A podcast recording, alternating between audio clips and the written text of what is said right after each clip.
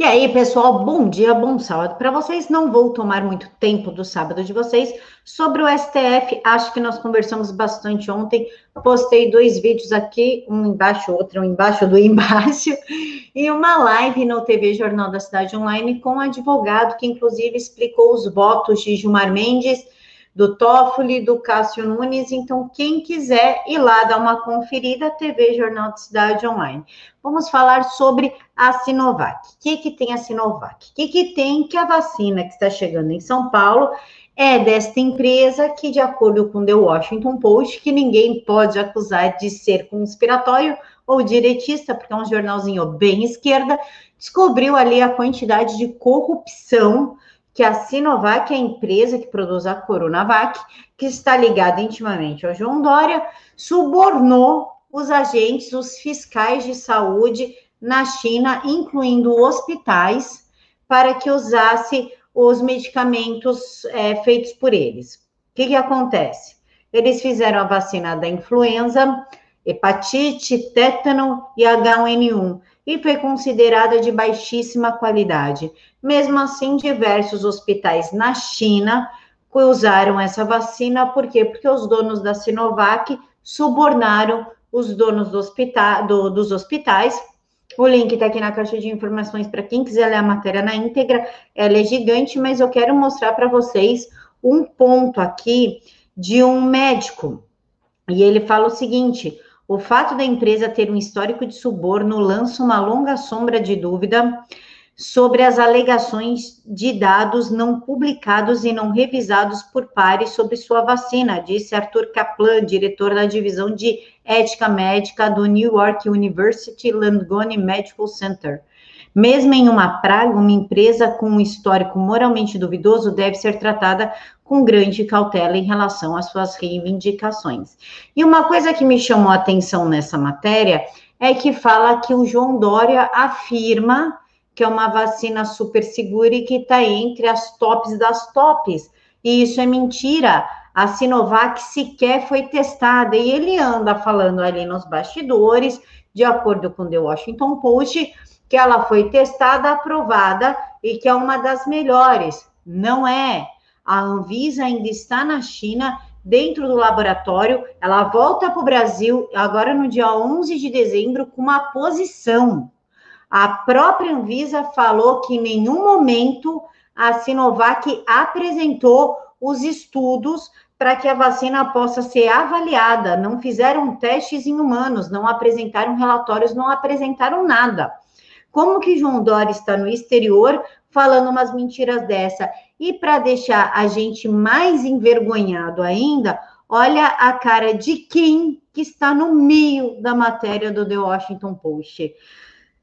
É, governador de São Paulo, João Dória, segurando uma caixa de Sinovac, Coronavac. Ai, ai, que, que bonito.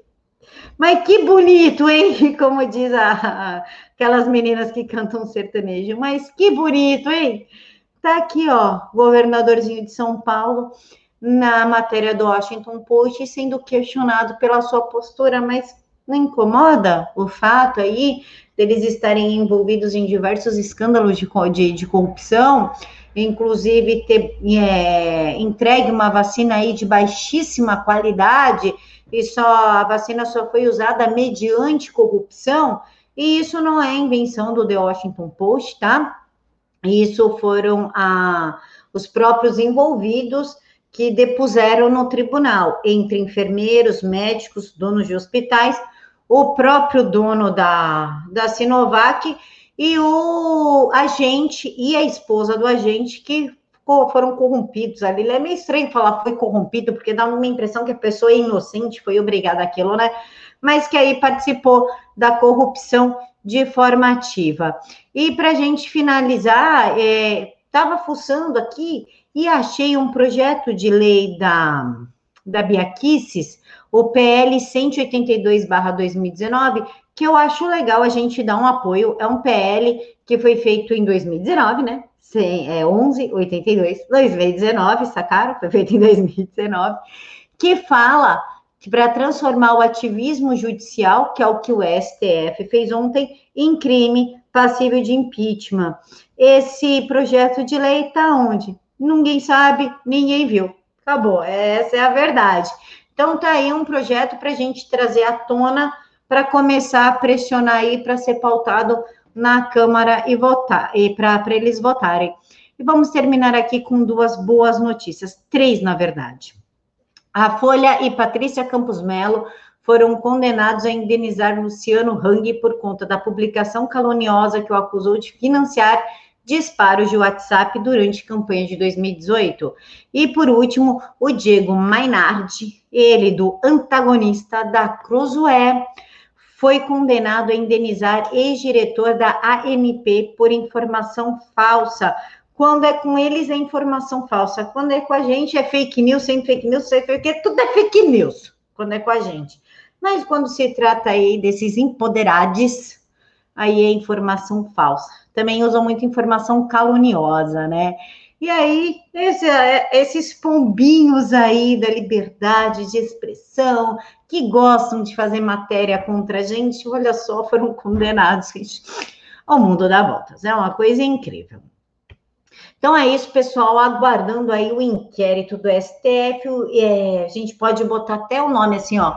Tem o das manifestações antidemocráticas, tem o inquérito das fake news e a gente pode botar o inquérito do gabinete do ódio institucionalizado, um, gabinete do ódio da grande mídia, gabinete do ódio dos que perderam dinheiro institucional, verbo institucional do governo.